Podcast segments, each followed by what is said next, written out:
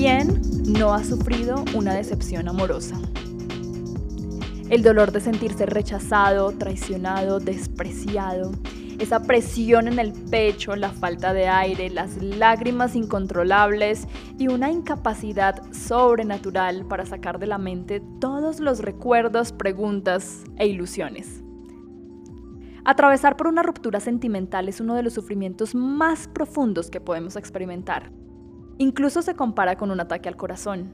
¿Y saben por qué duele tanto? Porque el cerebro registra el dolor emocional de la misma manera que registra el dolor físico. Pero, ¿realmente sufren más las mujeres que los hombres en estos temas? ¿Existe una edad en que las rupturas amorosas son más soportables? ¿Y qué puedes hacer para evitar que la próxima decepción sentimental sea menos dolorosa?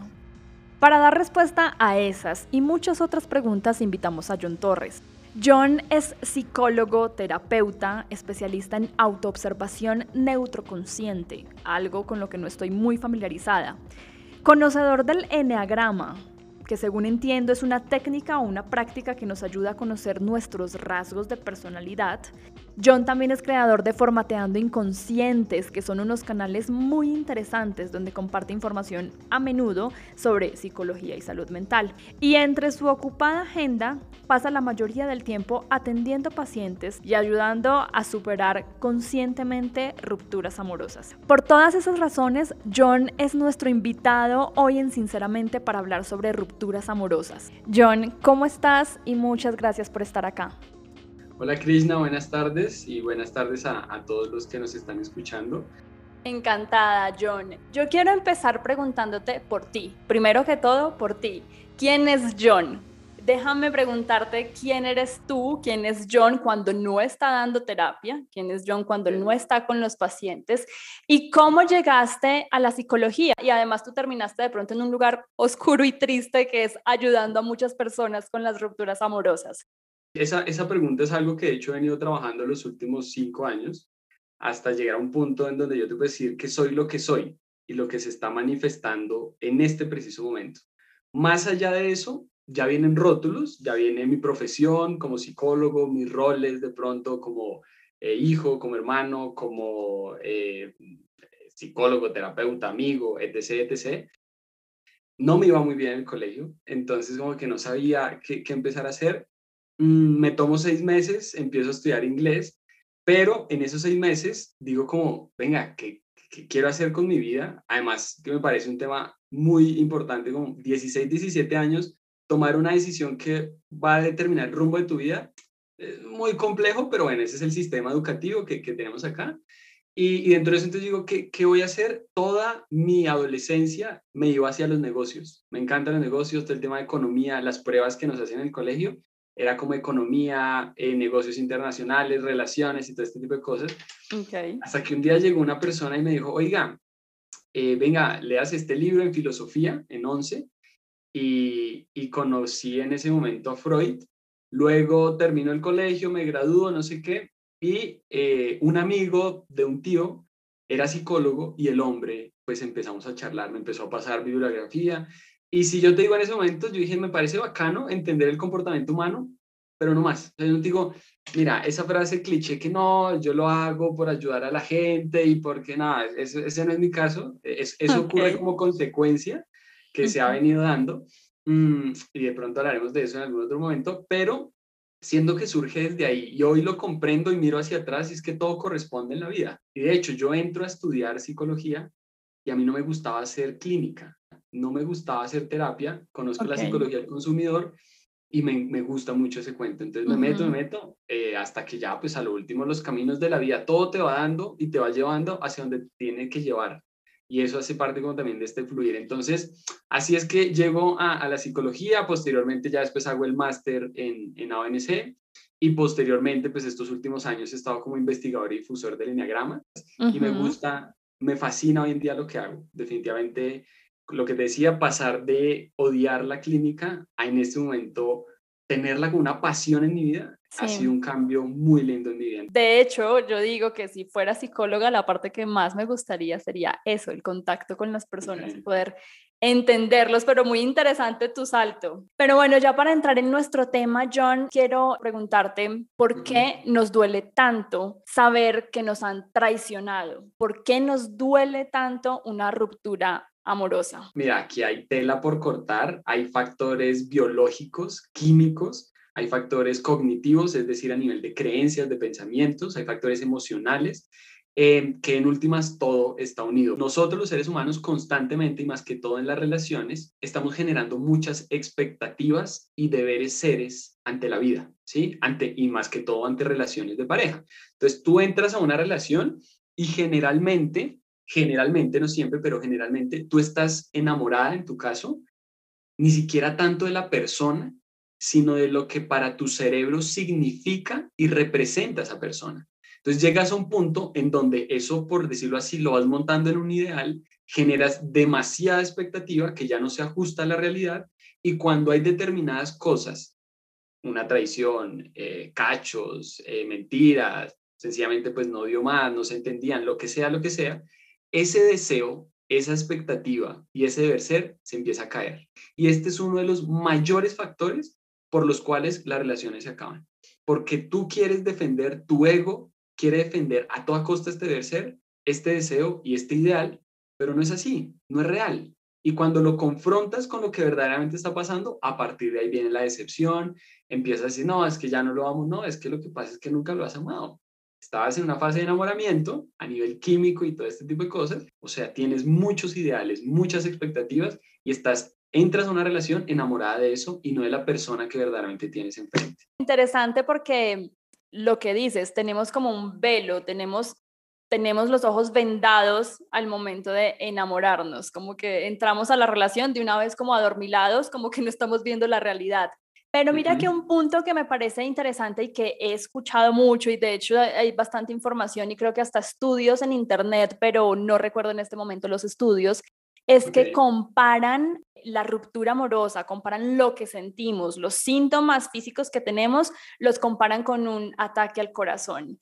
Ese hecho de que no puedes respirar, de que te sientes un dolor en el pecho, esos síntomas físicos los, los asemejan a la ruptura amorosa. Entonces, ¿por qué sucede? ¿Qué es lo que está pasando nos explicabas, tenemos unos ideales que no son reales y nos duele el ego, pero físicamente, biológicamente, ¿cuál es la conexión entre nuestra mente y nuestro, y nuestro cuerpo? Tu cerebro durante la relación, y aquí intervienen muchas, eh, tanto neurotransmisores como hormonas, un neurotransmisor muy grande como es la dopamina, por ejemplo, que es como eso que tú sientes, además que cuando empiezas a ver a la persona, ¿no? Entonces las cosquillitas en el estómago, como todo este tipo de cosas chéveres, bonitas que se empiezan a, a generar, es una sustancia que libera tu cerebro cuando estás con esa persona, ¿sí? Se llama dopamina.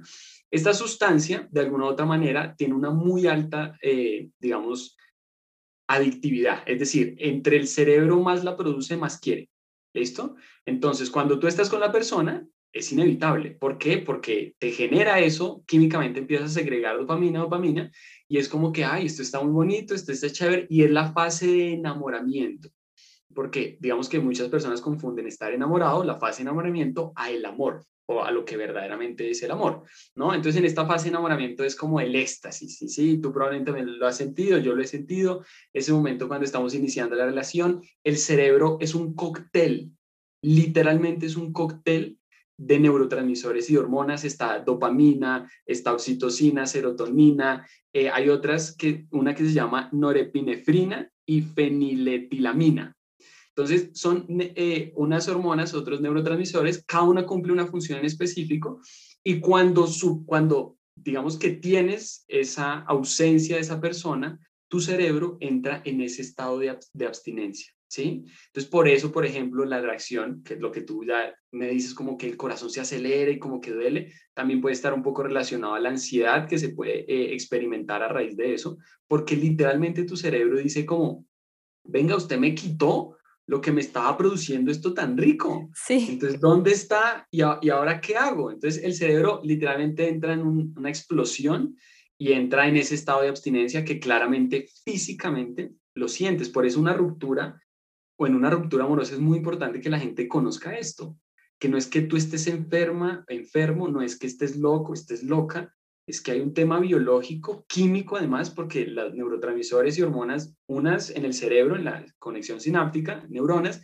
y otras viajan por todo el corriente, eh, torrente sanguíneo, o sea, por todo el organismo. Entonces, eso que antes tenía tu organismo, a lo que estaba acostumbrado, se lo quitas de tajo, pues imagínate, vas a estar totalmente estallada. Haz de cuenta que es como muy similar a una droga, el enamoramiento. Es, es un caso además, ese, ese sí somos adictos, somos adictos y nacemos con esa adicción. Pero eh, mencionando entonces, o bueno, intentando entender un poco las etapas de la ruptura amorosa, he escuchado también mencionar mucho que atravesamos etapas.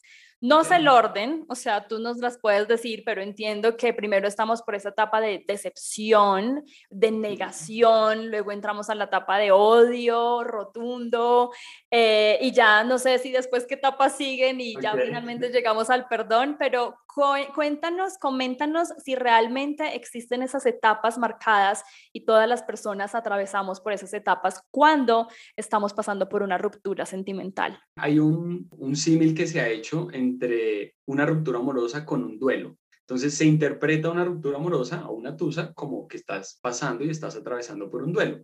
El duelo es el que tiene las fases pero pues las cogemos, es igual para una ruptura. Entonces, dentro de esas fases del duelo, generalmente, y dentro de la literatura que puedes encontrar, pues los más comunes son cinco.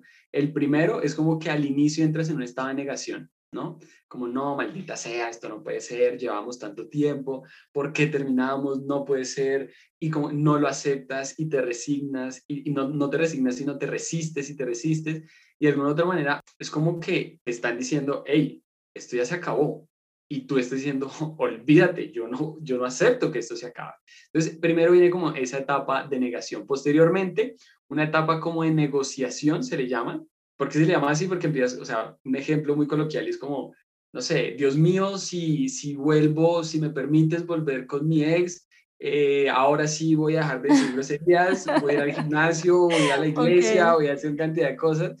Es como que empiezas literalmente en una negociación de este tipo de cosas. Pero esa negociación es contigo mismo o con tu pareja o con el universo o de, todos los planos. Okay. Son con todos los planos, aunque más un poco como desde este ambiente, como algo casi que imaginario, ¿no? Entonces que algo mágico suceda y debido a eso te van a recompensar volviendo con tu ex. Posterior a esta negociación, digamos, la, la, la que le sigue es la rabia o la ira. Y esta es una fase en donde la mayoría de las personas eh, se desestructuran porque como que empiezan de alguna u otra manera a decir, ok, esto se acabó, pero olvídate, o sea, se empiezan a llenar de rencor, empiezan a mirar absolutamente todas las cosas, entre comillas, malas o negativas que tenía esa persona y te empiezas, yo les llamo, se empiezan a envenenar. O sea, empiezas a consumir tanto odio que literalmente eh, ya no puedes estar tranquilo, no puedes estar tranquila en tu día a día. Y empiezas, lo, lo, lo curioso de esa rabia es que es una rabia hacia el otro, pero hacia ti también, ¿no? Y la energía cuando es en cuanto a rabia hacia ti es culpa. ¿Me hago entender? Entonces de ahí surge otra, que esta no está dentro de las fases, pero que es muy común y es la culpa. La culpa y la culpa, la culpa es uno de los peores lastres que tenemos a nivel psicológico y no es más que una trampa del ego, porque una cosa es la culpa y otra cosa es la responsabilidad. Si tú te mueves desde la culpa, vas a estar en un estado de víctima. Si te mueves desde la responsabilidad, vas a estar desde esa posición y vas a empezar a observar la vida desde un punto totalmente diferente. Entonces, pasando luego por esa ira, cuando no es gestionada, cuando no se trabaja, cuando de alguna u otra manera no haces el proceso o te resistes demasiado, llegamos a la tristeza, o que en ocasiones puede terminar en una depresión y que pues lastimosamente, digamos que en estas dos fases, entre rabia y tristeza, es donde yo te digo que más me llega la gente, más me llegan las personas cuando llegan a terapia, porque es como, o tienen tanta rabia que literalmente yo quiero matar a mi ex, o sea, ese desgraciado inmundo, le quiero hacer pagar todo lo que me hizo, o llegan a un estado de tristeza y, e inclusive un estado de ánimo tan bajo que en ocasiones podemos llegar a la depresión y ahí es donde la gente, ese es como el fondo, la depresión es como el fondo, esos estados de tristeza, en donde pues tú te puedes identificar eh, muy fácilmente porque es como no quieres hacer nada, no quieres pararte de la cama, no quieres comer, dejas de salir, eh, no haces nada por ti, inclusive en el trabajo, cuando hay temas de trabajo, empiezan a dejar de asistir al trabajo, si estudias, dejas de, de asistir a clases o de hacer lo que tengas que hacer, y desde ahí entonces es como bandera roja, ¿no? Es como, oye, algo está pasando, alzan la mano y generalmente en estas dos etapas es cuando llegan a terapia. Y por último, tenemos la maravillosa y benevolente y admirada aceptación, ¿no? Que es como ese punto mágico a donde todos queremos llegar. En esa aceptación tu cerebro y tu, tu ser ya comprenden que efectivamente pues fue una experiencia de vida, se requirió para generar ciertos aprendizajes, cierta evolución en tu proceso y a partir de ahí poder seguir con la misma, ¿listo?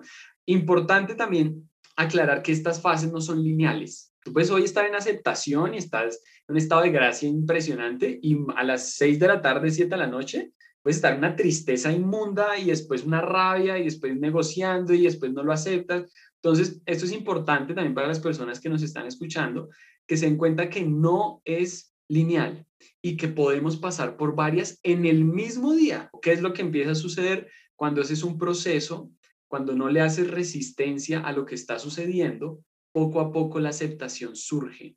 La aceptación no es algo como que tú digas que tengo que aceptar.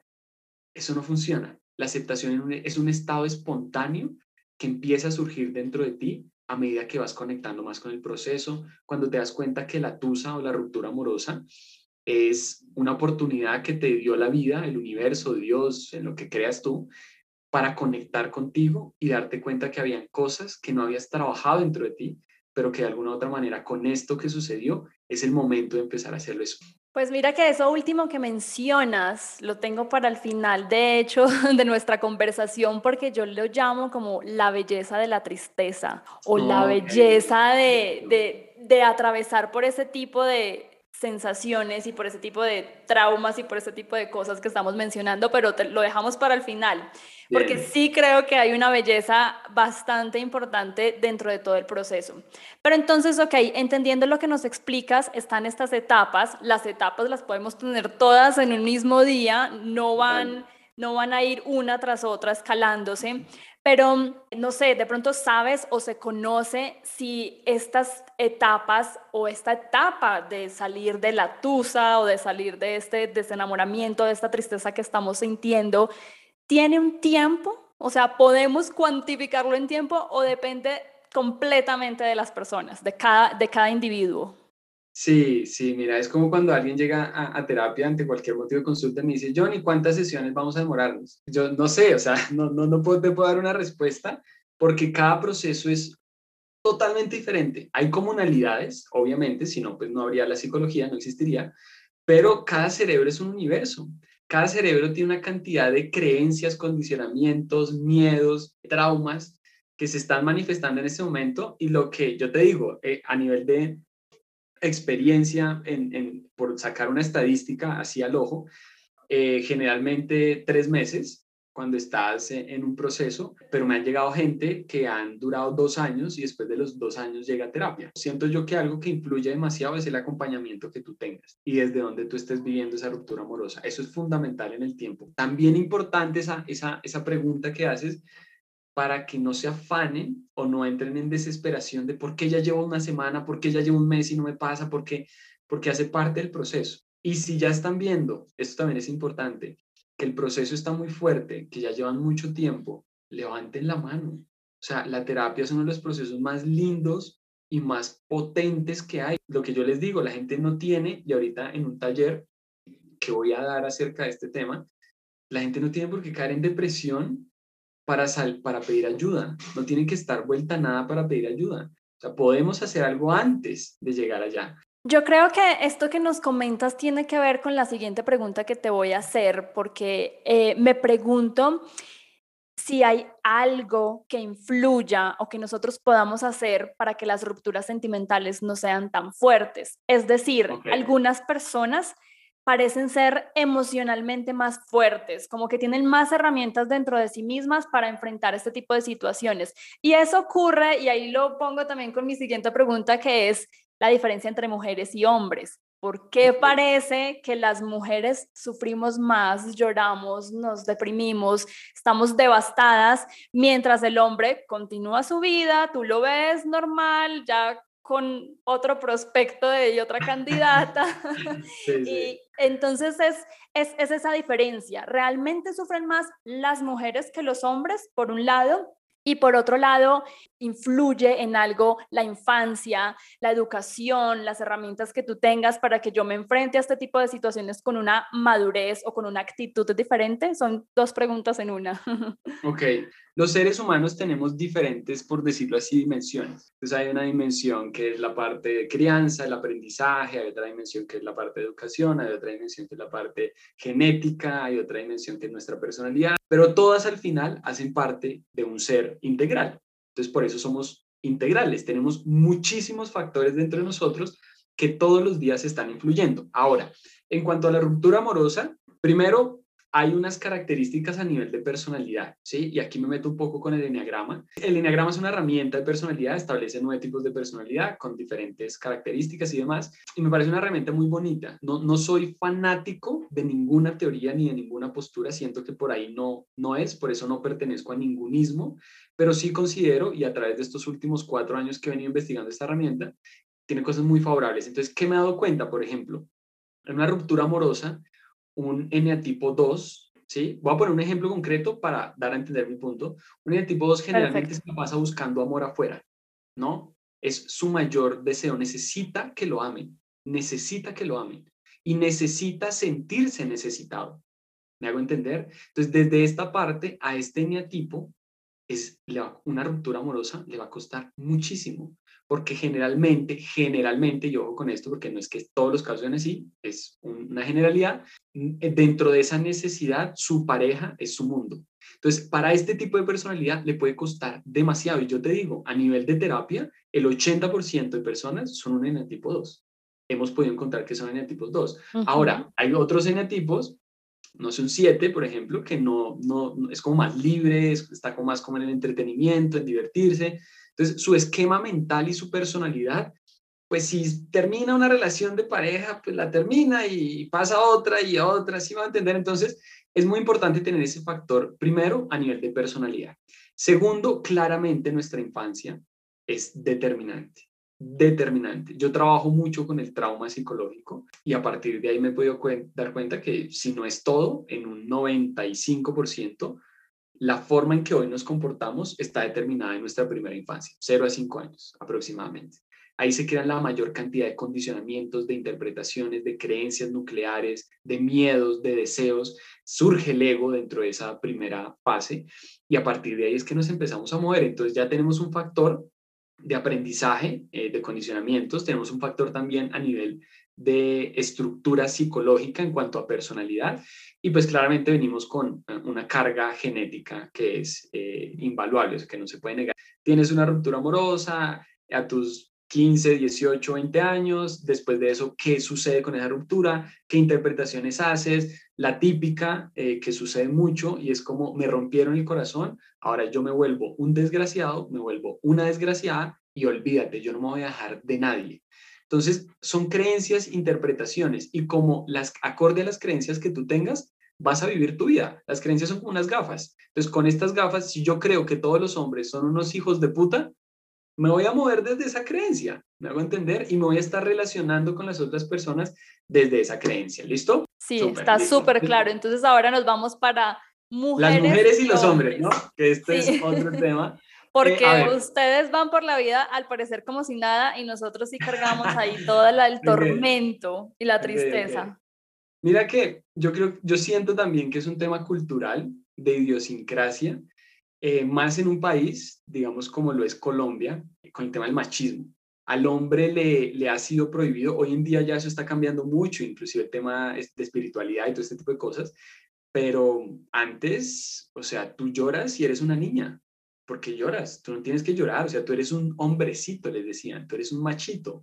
Eso por un lado, ¿no? Entonces, nuestra pauta, nuestras crianzas, cómo me relacioné desde pequeño, de pequeña, con esa parte emocional mía. Todos tenemos dos polaridades, una polaridad femenina y la otra polaridad masculina. Entonces, ¿cómo contacto con alguna de las dos si en mi historia de aprendizaje mi papá me decía, usted no, usted olvídese, usted no puede llorar, no puede mostrarse débil. Entonces, influye en el nivel de aprendizaje, como lo decía hace un momento, mucho en esa parte. Ahora, la mujer culturalmente, y te lo digo también porque lo que más me llega a terapia son mujeres. O sea, yo atiendo del 100% de mi consulta, el fácilmente el 90%, 95% son mujeres. Y ha ido cada vez más, como que este año han empezado a llegar más hombres, inclusive con, con tusas, otros temas también, pero inclusive. Entonces ha sido chévere que el hombre se dé cuenta que no está mal, o sea, que, que no es debilidad. Y este es un, este es un tema, es una palabra, oiga, no, yo no, y además yo ir a contarle mis cosas a otro huevón, porque me lo han dicho, sí. me va a venir aquí a enseñar a vivir.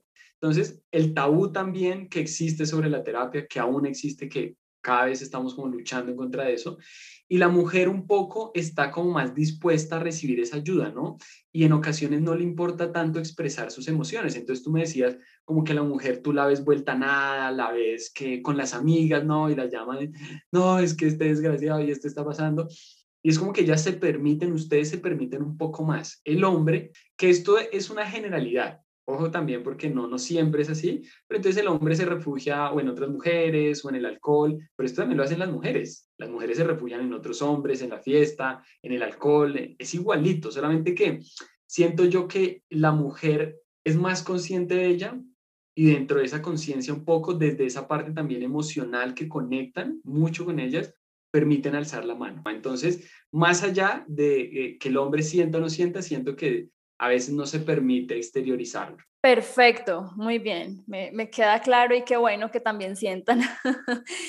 En ese punto también quería preguntarte si tú consideras que pueda existir una edad o un momento de la vida en donde deje de doler tanto una traición, una ruptura, terminar una relación. ¿Por qué te lo digo? Porque yo siento que de pronto cuando yo estaba eh, temprano en mis 20 años, en mis 20, 21, 22 años, a lo mejor que sí me cogía una ruptura y me, me igual soy como tú, creo que creo que soy más tranquila al momento de aceptar las separaciones, pero sí hubo una que sí fue bastante fuerte.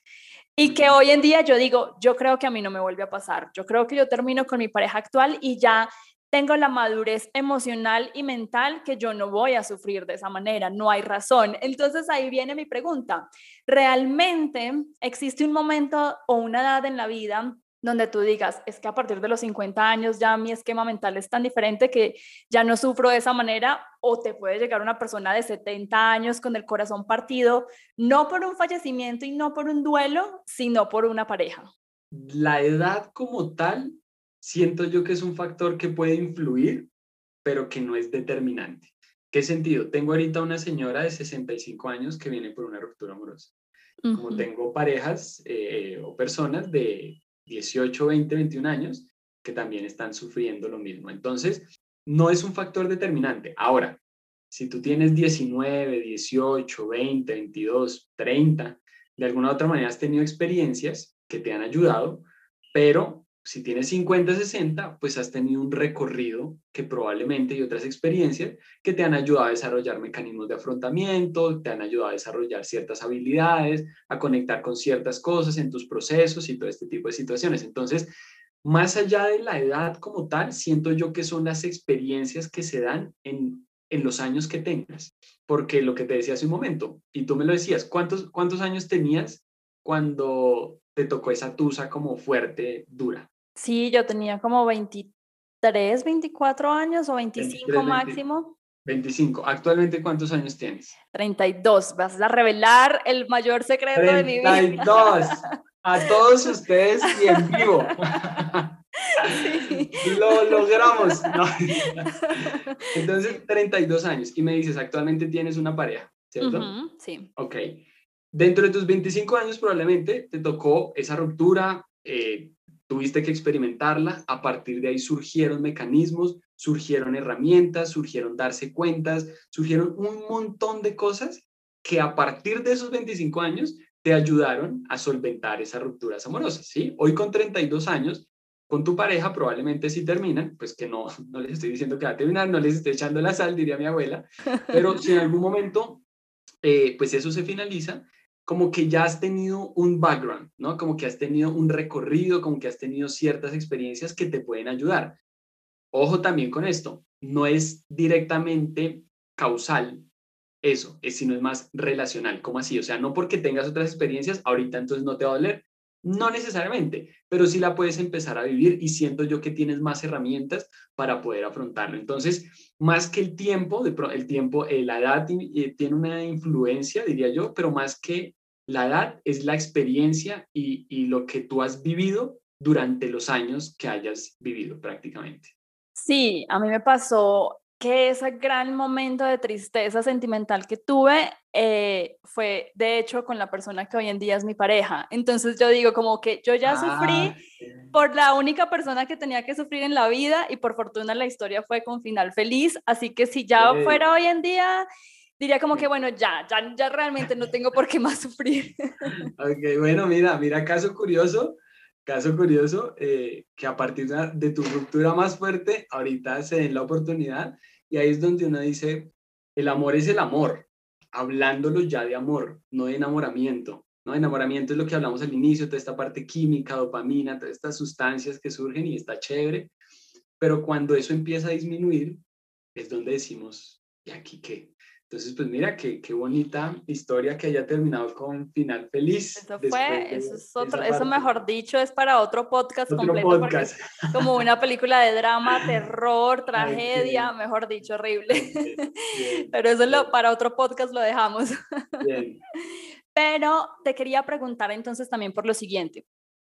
Eh, hace un momento estabas hablando eh, del duelo de perder a una persona, de que alguien fallezca y entonces atravesamos por un duelo, y su similitud con las rupturas amorosas. Pero entonces te comento algo que le sucedió, por ejemplo, a mi mamá.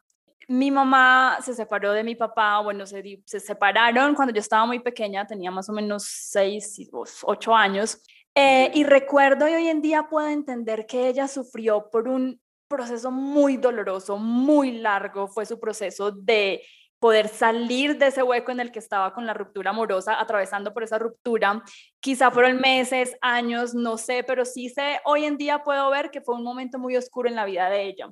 Al punto que ella decía, y le comentaba a otras personas, a mí no, pero yo escuchaba y decía que ella prefería que mi papá hubiera estado muerto, o sea, preferiría que él estuviera muerto y sería para ella lógicamente más fácil de entender la situación a aceptar la separación y aceptar que él se iba a ir con otra persona. Entonces, ese es mi punto y esa es mi pregunta. ¿Qué es más doloroso o cuáles son las diferencias entre ese duelo de que alguien muere y es mi esposo y falleció y cómo atravieso por esa etapa versus simplemente nos separamos, se fue de mi vida, ya no va a estar más conmigo, pero sigue existiendo? Eh, en la psicología no, no, hay, no es como la matemática. Sí, no es, tú sabes que uno más uno es dos. Y no lo puedes cuantificar. Y hoy, de hecho, hoy en día ya se está como mirando ese tema, pero en la psicología no. Hay generalidades y este tipo de cosas. Entonces, de pronto, decirte como, mira, eh, la pérdida de una persona a nivel de muerte es más fuerte que la pérdida de una persona a nivel de ruptura amorosa, sería, sería entrar a un campo em, que, que, es muy difícil de cuantificar y decirte, este termina siendo más doloroso con este, porque el dolor en últimas, o el sufrimiento más que el dolor, el sufrimiento tiene una medida subjetiva. Es imposible decirte, tú estás sufriendo más que yo o, tú has, o yo he sufrido más que tú, ¿me entender? Desde, desde esa parte, lo, como dejarlo desde ahí, claro, esa parte. y en términos, perdón, pero y en términos de, de poder superarlo, de poder entenderlo, interiorizarlo, atravesar por esas etapas de duelo y superarlo. Igual. Sí, es, es, es, complejo. Ahora, digamos a lo que te iba a decir en relación a esto que me, que me comentas. Cuando tú, eh, cuando una persona ya no está en tu vida, es decir, muere, físicamente sabes que no está. O sea, sabes que ya la persona no está en este plano. Ya no, ya no puedes tener acceso a ella. Entonces, si nos paramos un poco desde esa postura, y ojo porque no necesariamente esto tiene que ser para todos los casos, si nos paramos desde esa postura, es como que el cerebro, la persona, poco a poco puede ir asimilando un poco más porque la persona ya no está, porque ya no puedes tener acceso físicamente a esa persona, ¿no? Es de pronto un poco lo que decía tu, tu mamá, como yo prefiero es que esté muerto, porque si está muerto, pues ya, se murió y está ahí, ¿no? podría ser, o sea, de lo que me dices como que podría, podría entenderlo como de esa manera. Cuando estás en una ruptura amorosa, en una tusa, pues la persona está, solamente que tú sabes que ya no está contigo. Y eso al ego es lo peor que le puede pasar. Siento que, que por ahí sería el tema, como un poco desde esa parte física, en donde nuestro cerebro cree que poseer, o sea, que tener, poseer, hace parte de, de este proceso. ¿no? Entonces, muerto ya no te poseo, ya no estás, muy egoicamente hablando, y si estás, y ahora sí, en una ruptura amorosa, igual sigues estando, pudiese tener acceso a ti, pero no lo tengo, no te poseo, no te tengo. Entonces siento que eso puede generar un malestar psicológico más grande si lo vemos desde esta postura, ¿sí? Como desde esta línea que lo estoy queriendo plasmar a nivel de, de la persona en cuanto a estado físico, eh, a, a situación física, a presencia física. Entonces siento que de pronto tu mamá probablemente hubiese comprendido eso, como si está muerto, pues ya me olvido de él y ya sé que él no está. Pero, pero siento que desde esa parte podría ser un poco más tormentoso la ruptura amorosa que eh, eh, la, pérdida de una persona. Obviamente a nivel general, como planteándolo en este momento que me llega, como desde esta postura. También hablabas tú hace poco, eh, hace unos minutos atrás, sobre, no sobre los traumas, pero sobre las consecuencias que nos pueden causar las rupturas amorosas. Entonces, mencionabas, por ejemplo, que la persona sufre una ruptura amorosa y dice, ahora sí, no me vuelvo a enamorar, ahora voy a hacer una porquería con todo el que se me atraviese. ¿Qué tan cierto es eso? O sea, ¿realmente nos pueden traumatizar, entre comillas, este tipo de situaciones y marcarnos la vida de ahí para adelante y convertirnos en personas infelices o desconfiadas o desinteresadas o poco comprometidas? ¿Qué tanto nos puede marcar realmente una ruptura amorosa? Demasiado, Krishna. Una persona que pasa por una ruptura, por una tusa, te ponía el ejemplo ahorita, no sé, mm, te pusieron cachos y estabas súper enamorada, estabas, mejor dicho, querías casar, o sea, ibas con todos, con todos, todos tus planes con esa persona y de un momento a otro todo se cae, eso puede generar una repercusión muy fuerte a nivel psicológico y emocional para ti de ahí en adelante. Entonces, ese, ese cliché que se conoce como me la hicieron, entonces ahora ya no me dejo, es súper común. Ahora, ¿desde dónde empezamos a vivir estas situaciones? Porque es que empieza a cambiar tu filosofía de vida. ¿Lo estás viviendo desde la víctima o lo estás viviendo desde la responsabilidad? Entonces, desde la víctima es como entiendo lo que te pasa, te comprendo, claramente tiene unas consecuencias en ti, yo sé que duele, yo sé que puedes estar sufriendo, pero es momento de empezar a hacer algo para salir de ahí.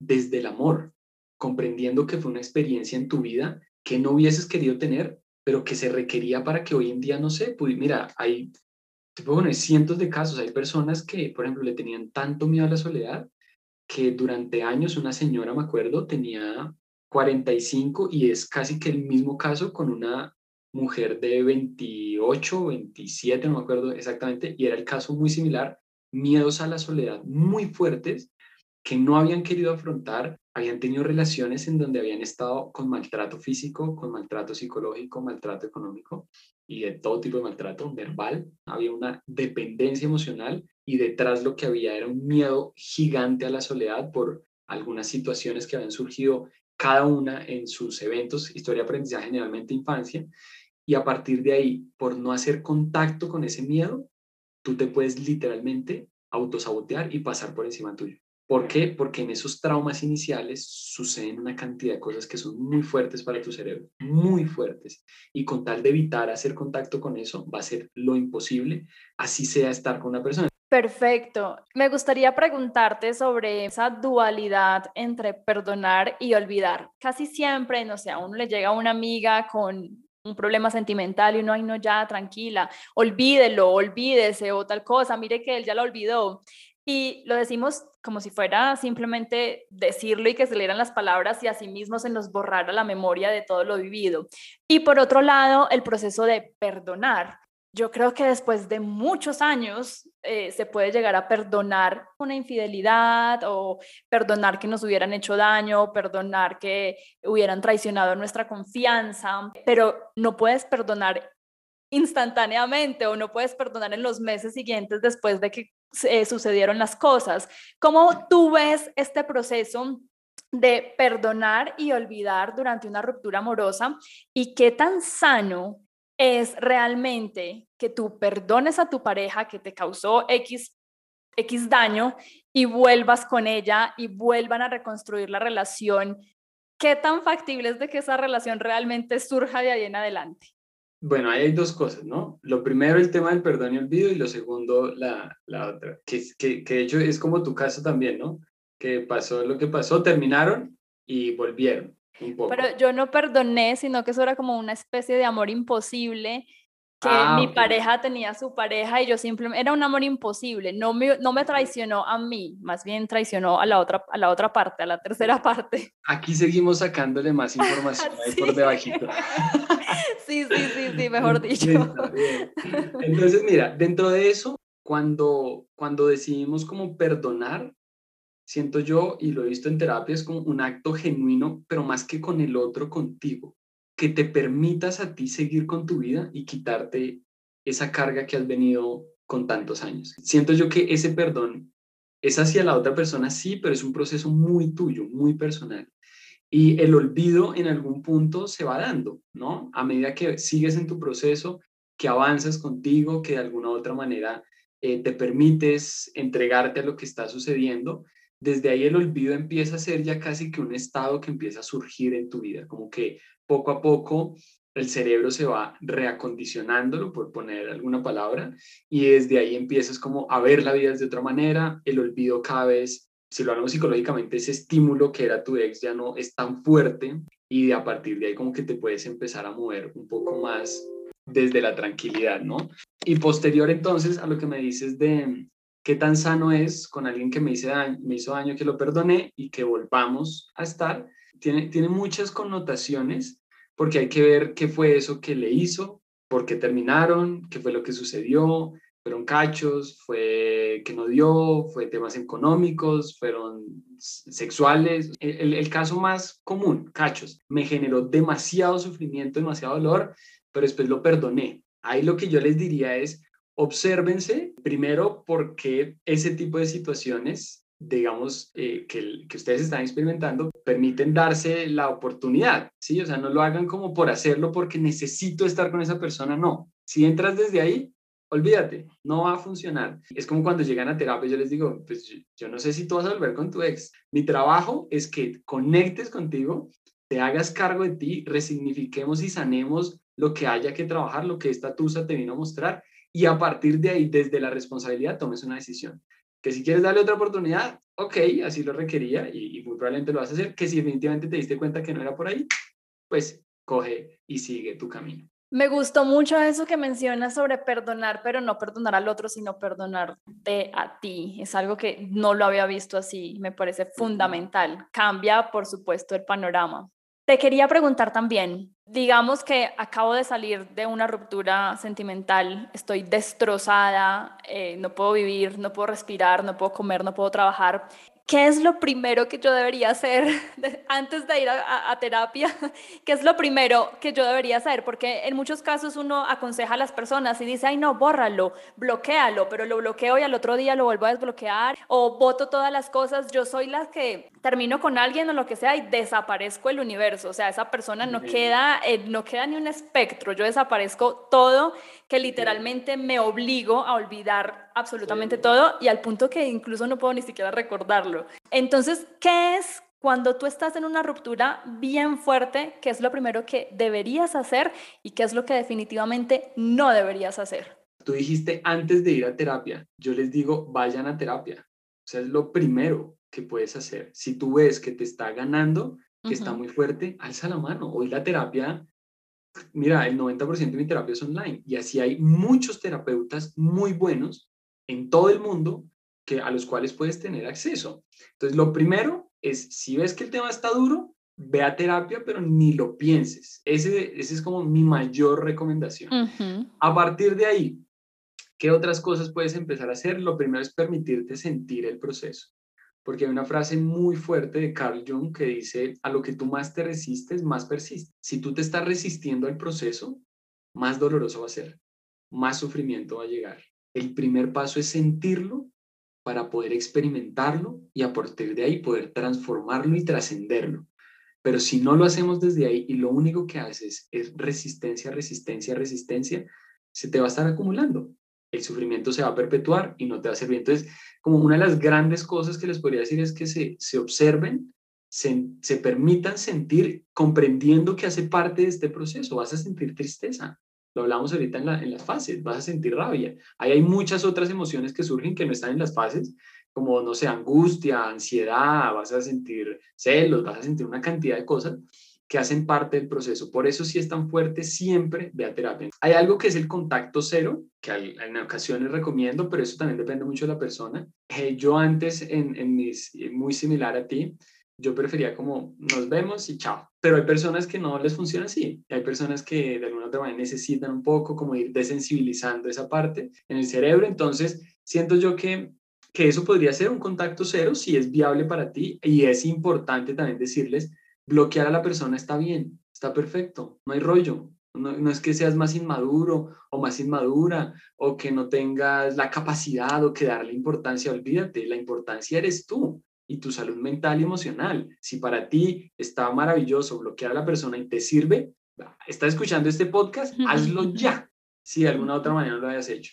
Entonces, siento que el contacto cero puede ser una herramienta, mm, el permitirte sentir y claramente pues el ir a terapia. Y lo que no es favorable, pues si el contacto cero es una que sí, tener mucho contacto con esa persona, ¿no? Porque si estás en un proceso, también es como respetar tu proceso, en donde sabes que ver fotos, ver videos, pues te va a causar más malestar, entonces por lo menos darte un espacio y darte un tiempo para empezar de alguna otra manera, porque dentro de esta parte química, te decía al inicio, el cerebro como está tan adicto, cualquier cosita que elicite o que vuelva a producir esa sustancia, lo va a hacer en cuestión de segundos. Entonces, una foto te va a ejecutar ese mismo análisis, esa misma segregación de neurotransmisores u hormonas. No intenten llenar un vacío con otro. Yo, por, por no estar triste, entonces ahora me voy a meter con cuanto man o con cuanta vieja y me voy a acostar con todo el mundo y me voy a emborrachar a todo y voy a salir de fiesta, porque sale esa parte, ¿no? Como tengo que hacer algo afuera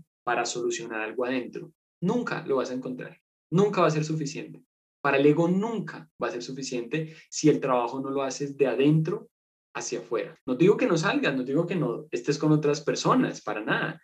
Pero si lo intentas hacer para intentar llenar un vacío, ese sí yo te podría decir, eh, Krishna, que es de las peores cosas que puedes hacer porque vas a entrar en un bucle en el cual cada vez vas a sentirte peor. Es como un bucle infinito. Clarísimo, clarísimo y súper entendido. Nosotros ahora al inicio de la conversación y ya para ir cerrando, hablábamos de que gran parte de, de cómo nosotros reaccionamos a las rupturas amorosas en nuestra edad adulta está relacionado mucho con la infancia. Yo quisiera, y yo sé que es muy difícil porque cada persona es diferente y cada caso es diferente, pero no sé si existen algunos hábitos o cosas que podamos hacer y cultivar en nuestra edad adulta para que nos preparemos y no para que nos preparemos para una próxima ruptura, sino simplemente para que cualquier cosa que llegue similar a esto, pues tengamos las herramientas para reaccionar. Pero como no las tuvimos en la infancia o no las cultivamos, ¿qué podemos hacer nosotros ya a nuestra edad? Yo a mis 32 años.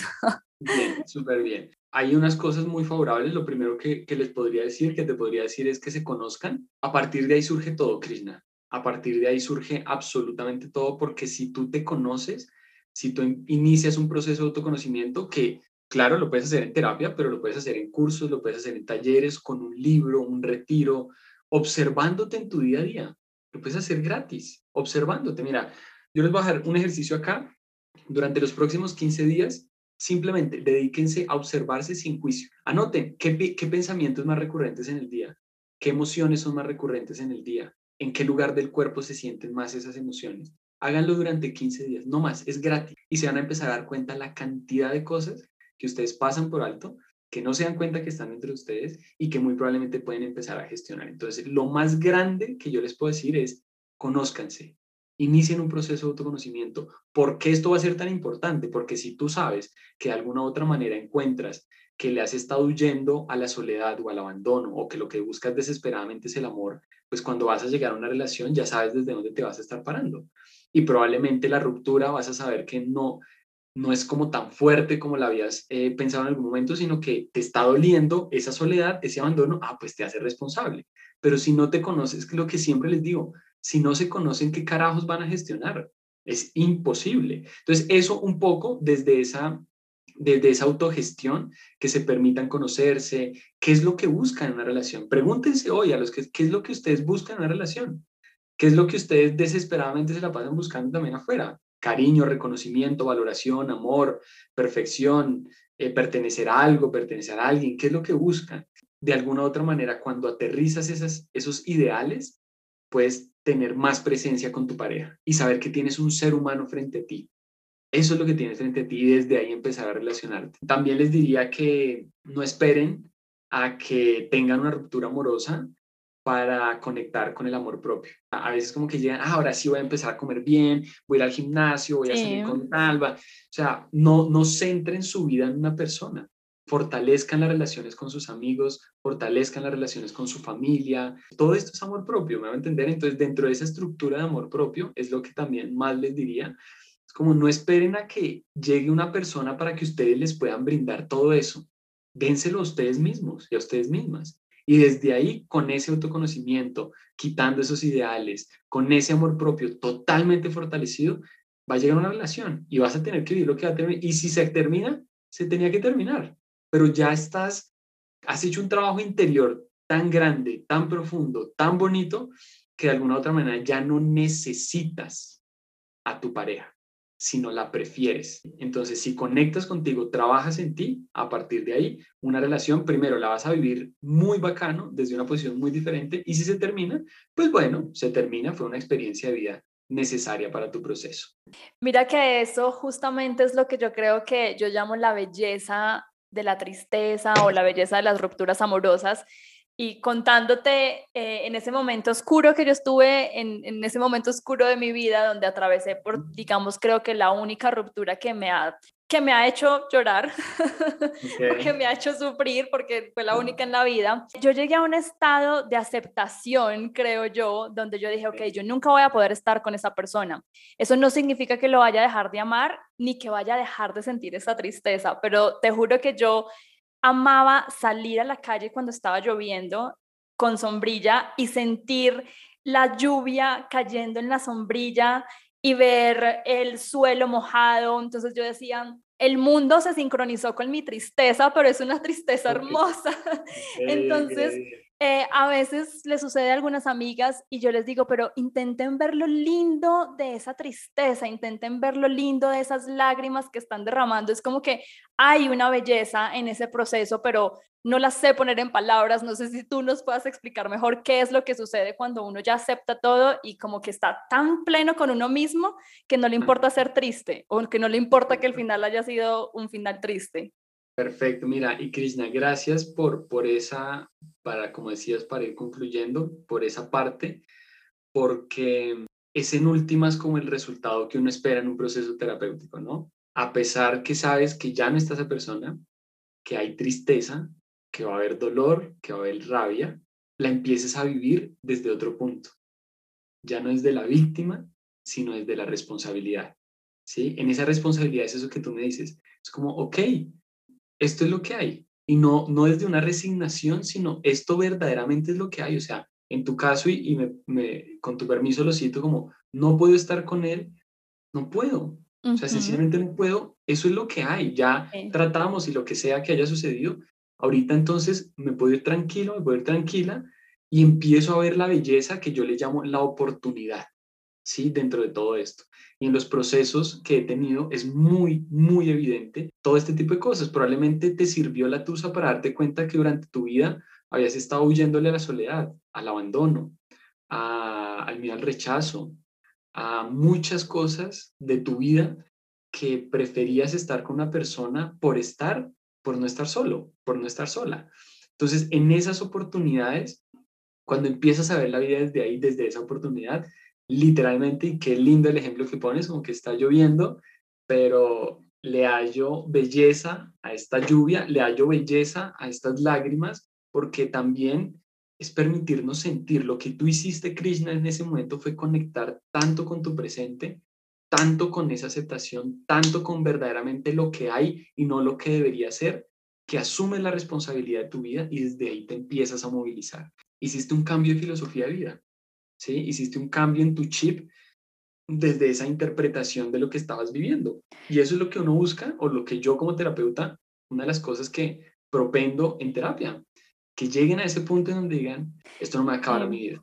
Yo puedo seguir con mi vida, puedo seguir con todo lo que tengo por darle al mundo, por darme a mí, y a partir de ahí, dentro de esa belleza, conectas con ese ser maravilloso que ya eres, porque ya lo eres, solamente que esta situación, el ego, te hizo aplacar un poco, pero es la oportunidad de decir, ok, yo no soy esto y puedo seguir adelante. Sí, qué bonito. Por eso te decía que yo ya no creo que eh, si llega una ruptura amorosa o sentimental en este momento de mi vida, yo vaya a sufrirlo, porque yo creo que como que pasé ese paradigma, no sé, como que de verdad lo que tú dices, me pude conectar tanto con esa parte que ya dije como ya sufrí, ya llegué hasta el fondo y desde el fondo volví a renacer y no significa que hubiera olvidado, que hubiera ya que ya no me vaya a doler o que vaya a dejar de ser triste, sino que es diferente, simplemente lo asumes de una manera diferente. Exactamente, desde ahí, desde esa responsabilidad, eso es, eso es vivir desde la responsabilidad, cuando tú te paras desde ahí, asumes las consecuencias de las decisiones en tu vida y te movilizas hacia donde te tengas que movilizar. Entonces, ya tienes muchas herramientas, que te van a servir si llega a haber una... Sí, estoy preparada, tengo todo el armamento aquí. Tal cual. John, pues tú te me adelantaste, yo siempre suelo dejar, o en los últimos episodios estoy intentando dejarle una tarea a los oyentes. Tú te me adelantaste, pero si les puedes repetir nuevamente cuál es esa tarea con la que los quisieras dejar para que ellos lo hagan.